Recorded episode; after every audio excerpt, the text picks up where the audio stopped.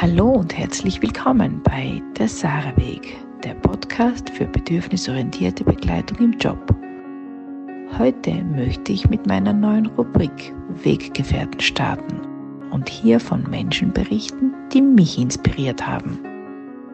Wie so oft war ich wieder mal zu spät dran, um einen Termin bei meinem Friseur des Vertrauens zu bekommen. Zu meinem Glück wurde mir jedoch mitgeteilt, dass es eine neue Mitarbeiterin gäbe und dass sie noch freie Kapazitäten hätte.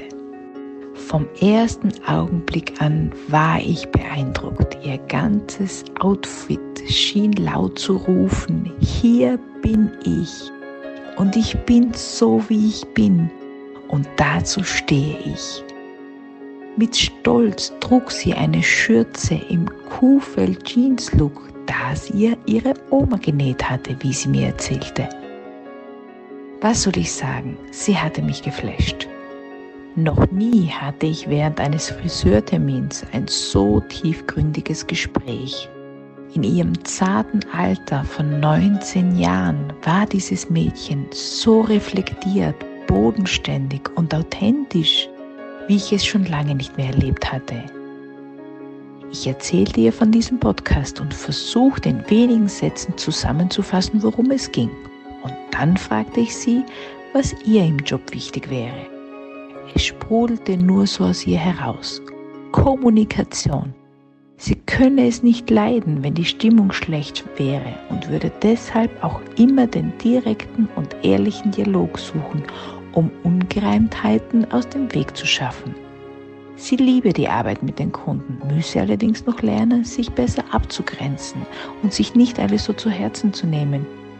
Ich könne mir ja gar nicht vorstellen, was sie alles zu hören bekomme, von Problemen, Herausforderungen und Sorgen.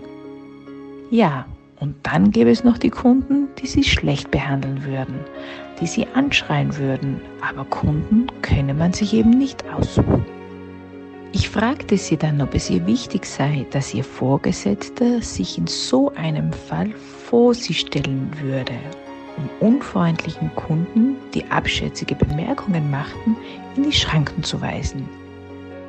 Ihre Worte waren, ja, denn dann würde ich mich sicher fühlen. Sie erinnerte mich an meinen Großen, der derzeit mit voller Begeisterung und Leidenschaft erzählt, dass er wie Leo da Vinci ein Erfinder und Künstler werden möchte.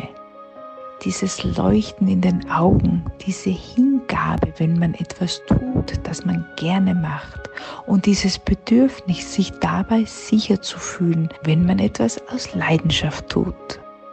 Denn man zeigt sich echt und authentisch, präsentiert sein wahres Ich nach außen und macht sich deshalb angreifbar. Genau deshalb haben wir als Unternehmer die Pflicht, unsere Mitarbeiter zu schützen und für ihre Sicherheit zu sorgen. Danke, Cleo, für diese inspirierenden, kurzweiligen und tiefgründigen Stunden mit dir. Dies ist der Sarah-Weg. Mein Name ist Judith Zenona und ich sehe dich.